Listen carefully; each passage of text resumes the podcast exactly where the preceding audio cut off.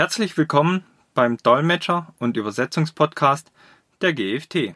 Ja, herzlich willkommen zum Übersetzungspodcast. Heute haben wir die Frau Professor Dr. Keller bei uns im Interview. Ja, Frau Keller, was machen Sie denn genau? Ja, schönen guten Tag. Ich bin Dozentin am Institut für Übersetzen und Dolmetschen in Heidelberg, bin ausgebildete Übersetzerin, Diplomübersetzerin noch und für Englisch und Spanisch, gebe aber freiberuflich auch Schulungen für verschiedene Translation Memory Systeme und Terminologiesysteme, mache auch Beratung in diesem Bereich und Terminologieunterstützung beziehungsweise Unterstützung bei der Einführung von Terminologiesystemen oder beim Beginn der Terminologiearbeit und arbeite auch freiberuflich als Übersetzerin, also konkret auch mit den Systemen. Okay, das heißt von der Praxis für die Praxis. Genau. Gut, seit wann sind Sie denn Übersetzerin?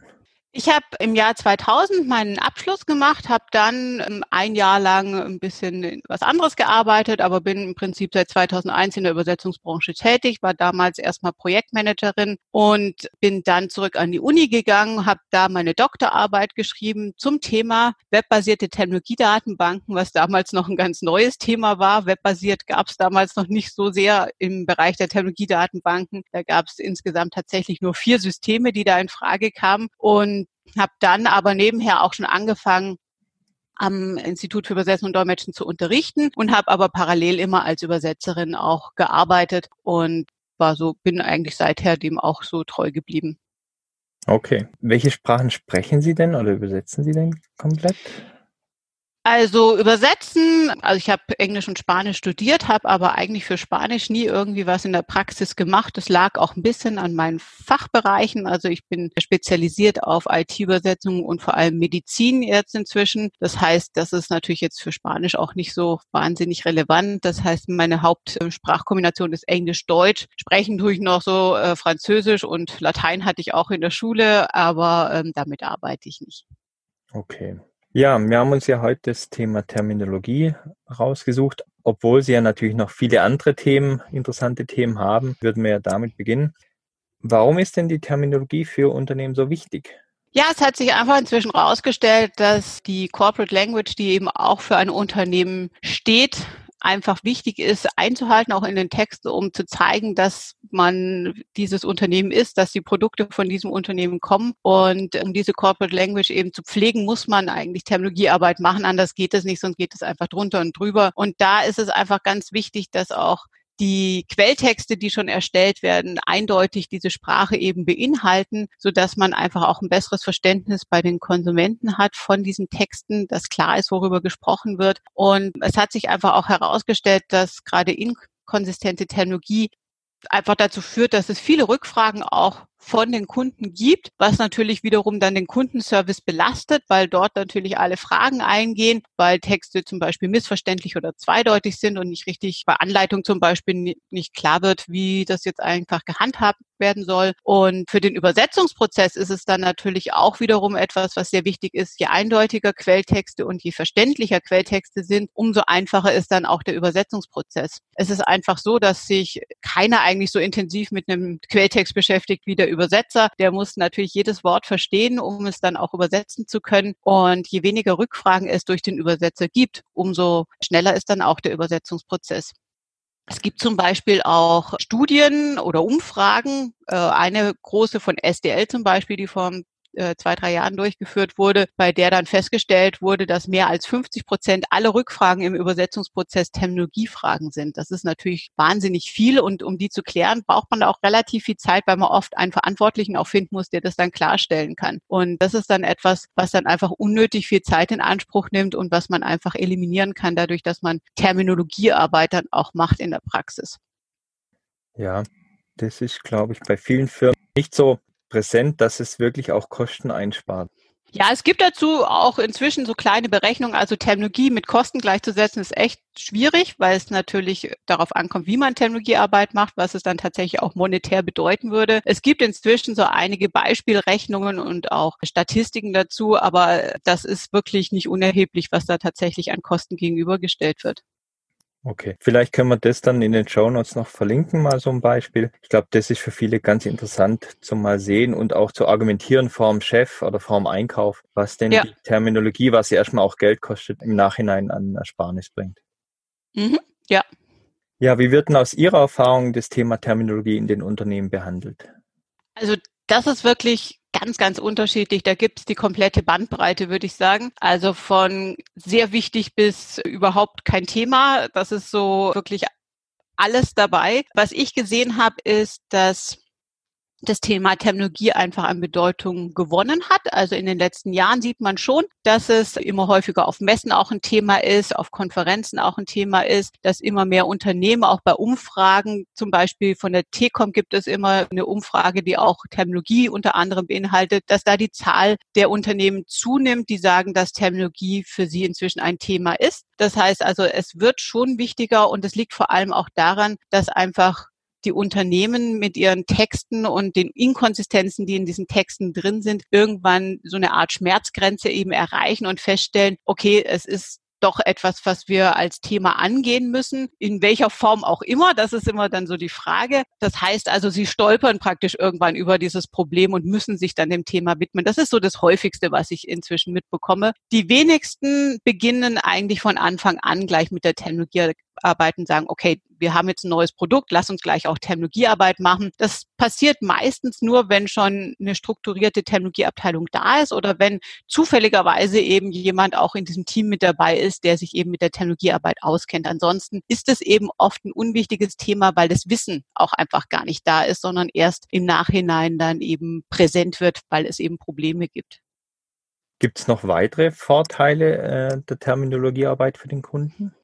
Ja, also es ist sicherlich natürlich das, was ich am Anfang auch gesagt habe, also dass man eben die Kosten reduzieren kann durch Rückfragen und im Übersetzungsprozess. Aber es ist natürlich auch so, dass wenn man strukturiert Terminologiearbeit macht und ein entsprechendes Terminologiesystem dafür auch verwendet, dass man auch weitere Vorteile hat, die jetzt über die reinen Texte hinausgehen. Und zwar ist es für viele auch einfach wichtig, dass sie die Terminologie, die sie ja meistens im Übersetzungsprozess oder in der Doku erarbeiten, auch allen Mitarbeitern zur Verfügung stellen möchten, einfach so als Nachschlagewerk. Es ist ja einfach so, dass jeder im Unternehmen in irgendeiner Form auch Texte erstellt. Relativ neues Thema, sage ich jetzt mal, sind natürlich auch die Social Medias, die auch diese Corporate Language in irgendeiner Form beinhalten sollten. Das heißt also, es gibt einfach hier die Möglichkeit, über Web-Oberflächen, über cloud-basierte Technologiesysteme die Informationen auch zu streuen, so dass alle im Unternehmen auch direkt Zugang zu der Terminologie haben. Und das ist eben auch ein ganz wichtiger Punkt, dass auch alle Mitarbeiter eigentlich mitarbeiten können an der Technologie, indem sie neue Vorschläge bringen und sagen, hier ist etwas, das fehlt mir noch in der Technologiedatenbank und das dann sozusagen als Rückmeldung zu ja, an den verantwortlichen Terminologen oder das Terminologieteam geben und damit dann natürlich auch daran arbeiten, die Terminologie weiter aufzubauen im Unternehmen. Ein weiterer Punkt wäre hier auch, dass man zum Beispiel den Zugang auch Zulieferern oder anderen Partnern zur Verfügung stellt, die auch mit der Terminologie arbeiten müssen. Also SAP ist da ein gutes Beispiel. Die haben natürlich eine riesige Terminologie-Datenbank, die auch alle Partner dann nutzen können, damit sie eben einheitliche Terminologie verwenden. Okay. Jetzt gibt es ja unterschiedliche Firmengrößen oder neue Firmen, die ja entstehen. Was ist denn Ihre Empfehlung? Wann sollte denn eine Firma mit dem Thema Terminologie beginnen?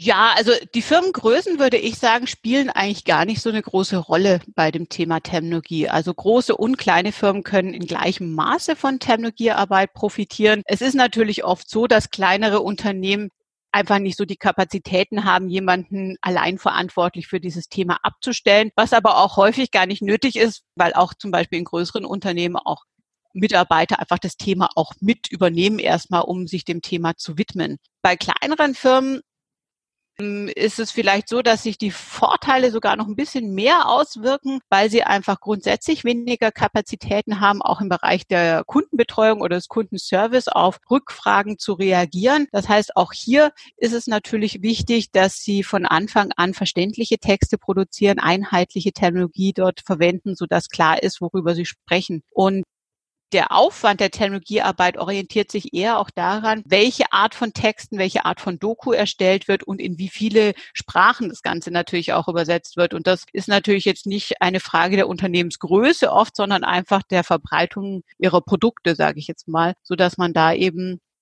sich daran orientieren muss, wie sehr ist unsere Technologie dann in Texten und in wie vielen Sprachen denn vorhanden. Okay dann ist ja immer eine, eine Frage oder eine Entscheidung, wo im Unternehmen sollte denn mit der Terminologiearbeit begonnen werden? Haben Sie da einen Tipp, wo man anfangen sollte, in welcher Abteilung? Ja, also äh, grundsätzlich würde ich immer sagen, je früher man mit der Technologiearbeit beginnt, desto besser. Pauschal ist es immer eine Frage, die sehr schwer zu beantworten ist. Es ist natürlich so, dass jetzt, ich nehme jetzt einfach mal ein klassisches Unternehmen, was einfach Produkte oder Maschinen, sage ich mal, produziert und da ganz klassischerweise eine Dokumentation auch erstellen muss.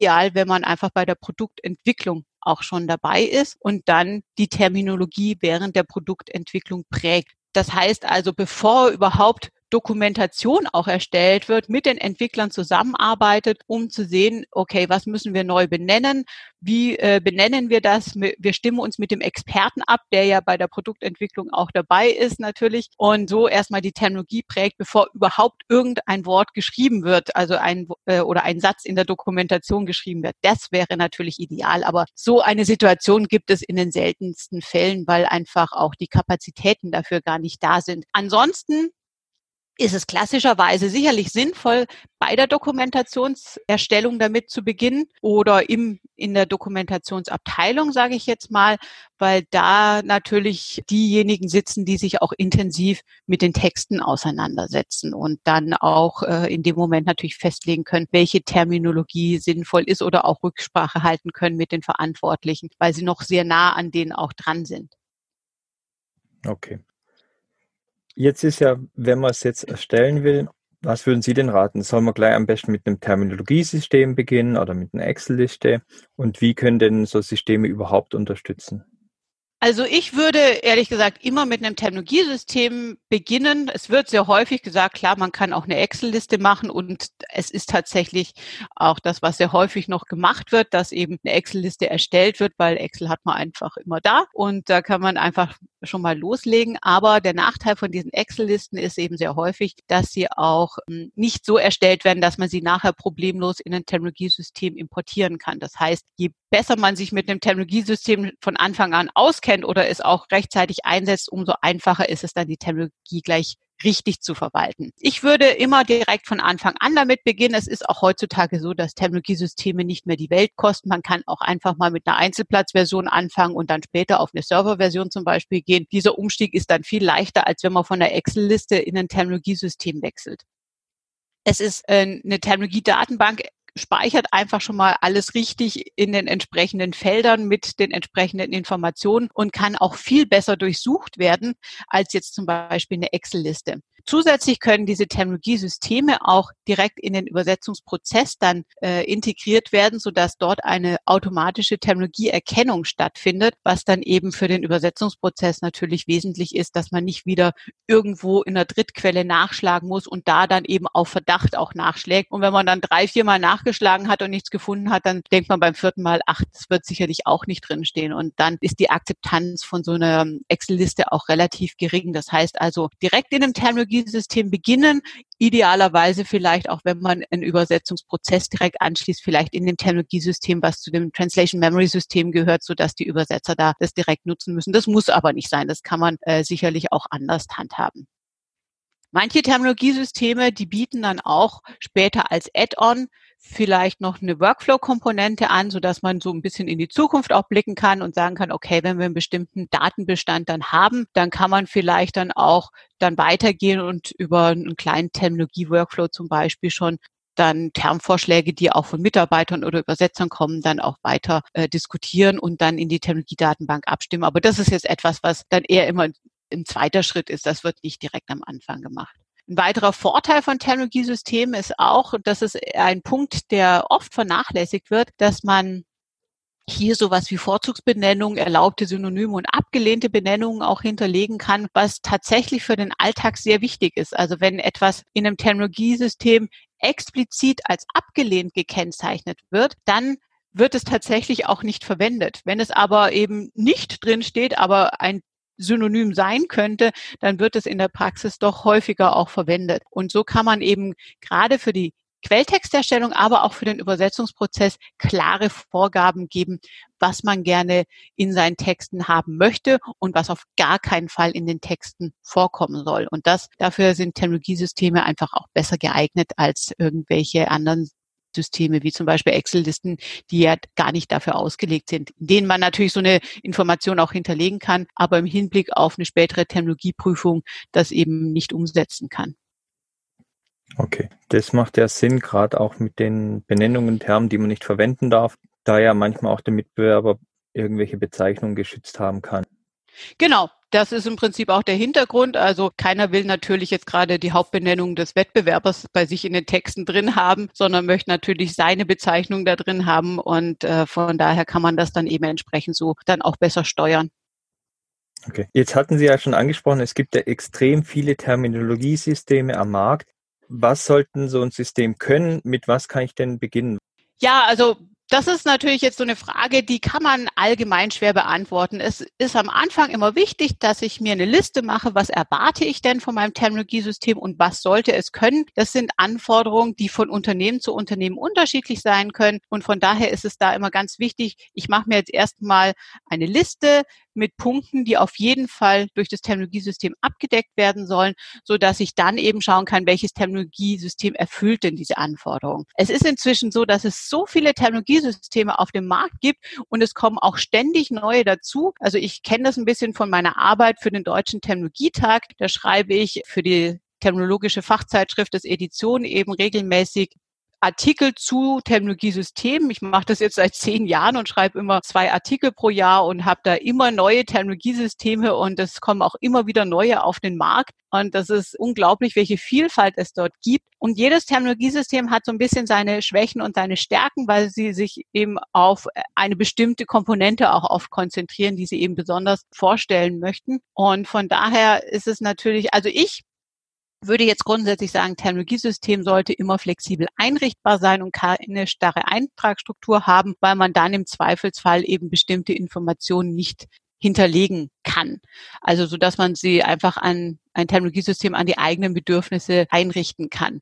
Und für mich wäre es auch ein wichtiger Punkt jetzt im Unternehmen, wenn ich eben weiß, dass ich die Technologie streuen möchte, dass in irgendeiner Form es möglich ist, eine Web-Oberfläche zusätzlich zu integrieren oder einfach schon ein rein webbasiertes Technologiesystem zu nehmen, damit man eben die Informationen einer breiteren Masse zur Verfügung stellen kann, was einfach in einem zweiten Schritt immer eine sinnvolle Maßnahme ist, da die Arbeit schon gemacht ist und die Informationsstreuung einfach nur hilfreich sein kann. Okay, perfekt. Dann haben wir ja nochmal zwei Hinweise, die vielleicht wichtig sind in der Überlegung bei einer Anschaffung von einem Terminologiesystem. Gut. Jetzt, wenn man sich mit Terminologie beschäftigt, gibt es da irgendwie so einen Knackpunkt? Ab wann sollte man Terminologen im Haus haben oder braucht man das überhaupt?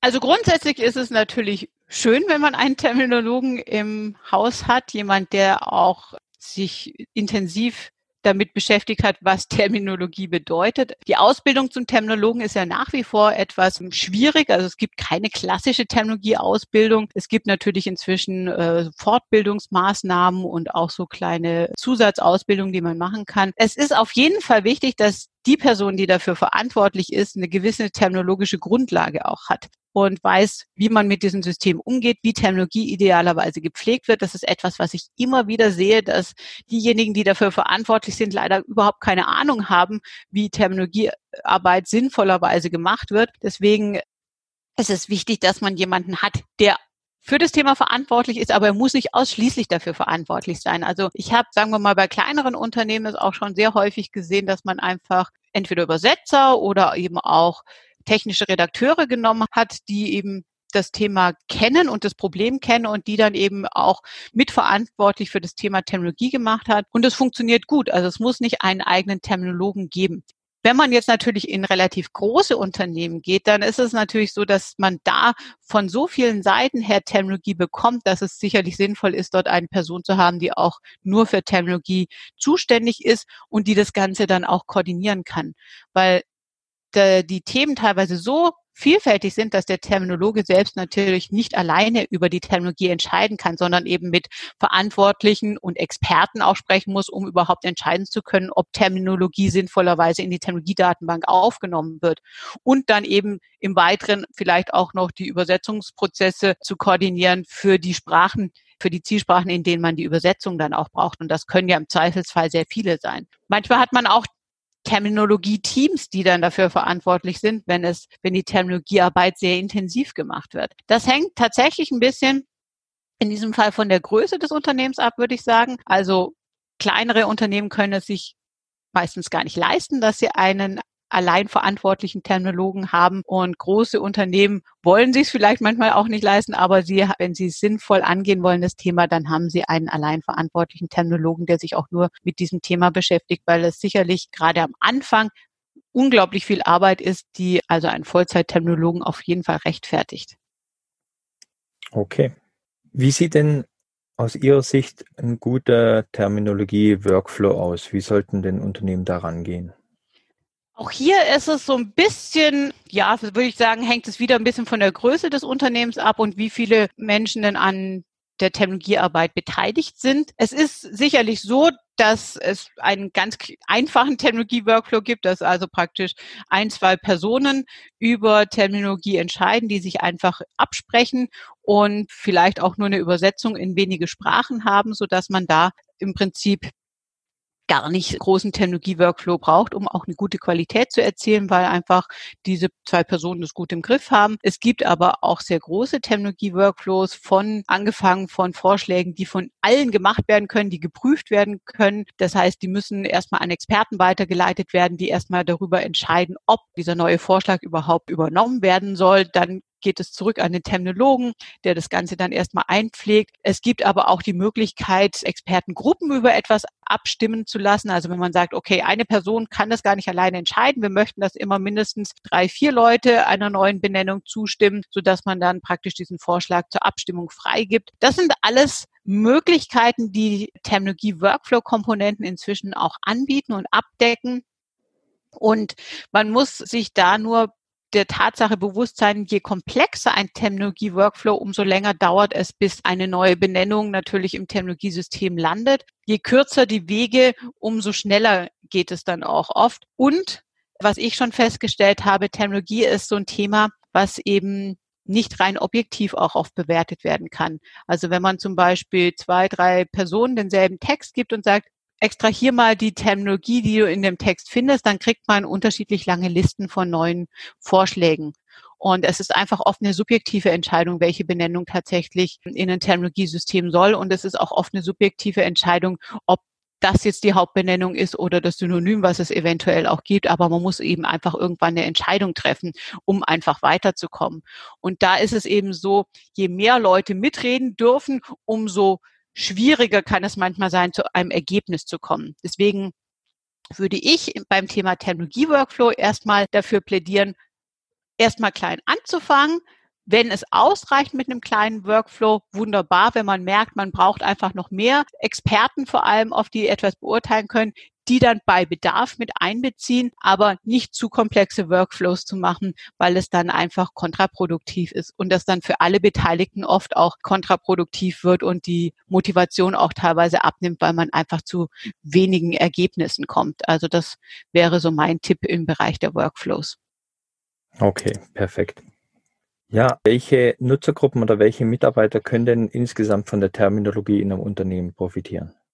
Ja, das haben wir jetzt in den verschiedenen Punkten, glaube ich, auch schon ein bisschen angesprochen. Natürlich ist es so, dass die technische Dokumentation unglaublich davon profitieren kann, schon bei der Texterstellung. Es gibt ja auch inzwischen schon sehr gute Systeme, die eben auch die Quelltextprüfung übernehmen, so dass man hier eben schon über automatische Prüfungen oder ähm, computergestützte Prüfungen sehen kann, ob die Technologie denn so verwendet wurde, wie sie auch in der Technologiedatenbank hinterlegt wurde. Dann natürlich vor allem für den Übersetzungsprozess, wo wir eben eigentlich sehr häufig oder fast ausschließlich die Situation haben, dass sie nach extern vergeben werden. Und ich kenne das System äh, oder ich kenne die Situation von freiberuflichen Übersetzern, weil ich selbst auch als freiberufliche Übersetzerin arbeite. Wenn man einfach außerhalb von einem Unternehmen sitzt, hat man nicht so viele Infos wie jemand, der im Unternehmen sitzt. Und dadurch ist es natürlich unglaublich wertvoll, wenn ich Übersetzungsvorschläge während des Übersetzungsprozesses angezeigt bekomme, auf die ich dann zurückgreifen kann, damit ich einfach nicht selbstständig recherchieren muss und irgendwas nehme, was ich dann eben entsprechend finde. Aber grundsätzlich, das habe ich vorher auch schon versucht klarzumachen, ist es einfach so, dass eine gut gepflegte Terminologie einfach allen auch zur Verfügung gestellt werden kann als internes Nachschlagewerk über eine äh, über ein Intranet oder auch einfach über eine Weboberfläche, so dass alle, die darauf angewiesen sind, Texte zu verfassen, auch von der gut gepflegten Technologiedatenbank profitieren können. Okay. Das heißt, wenn ich Sie richtig verstehe, könnte ich es zum Beispiel auch für firmeninterne Abkürzungen benutzen, oder? Ja, klar, kann man auch machen, ja. Weil da haben ja viele Firmen so ihre Abkürzungen, weil es zum Teil ja nicht aufs Produkt passt oder sich halt schick anhört. Ne? Genau, also äh, Abkürzungen sind auch ganz klar Terminologie, die ich hinterlegen kann. Und Abkürzungen sind sowieso immer ein bisschen schwierig, weil man als Übersetzer zum Beispiel überhaupt gar nicht weiß, soll die Abkürzung jetzt übersetzt werden oder soll sie vielleicht gleich bleiben, weil sie eben was Firmenspezifisches ist. Also da ist Terminologie sehr, sehr wertvoll, weil man dann eben das direkt in der Terminologiedatenbank auch sehen kann. Okay, perfekt.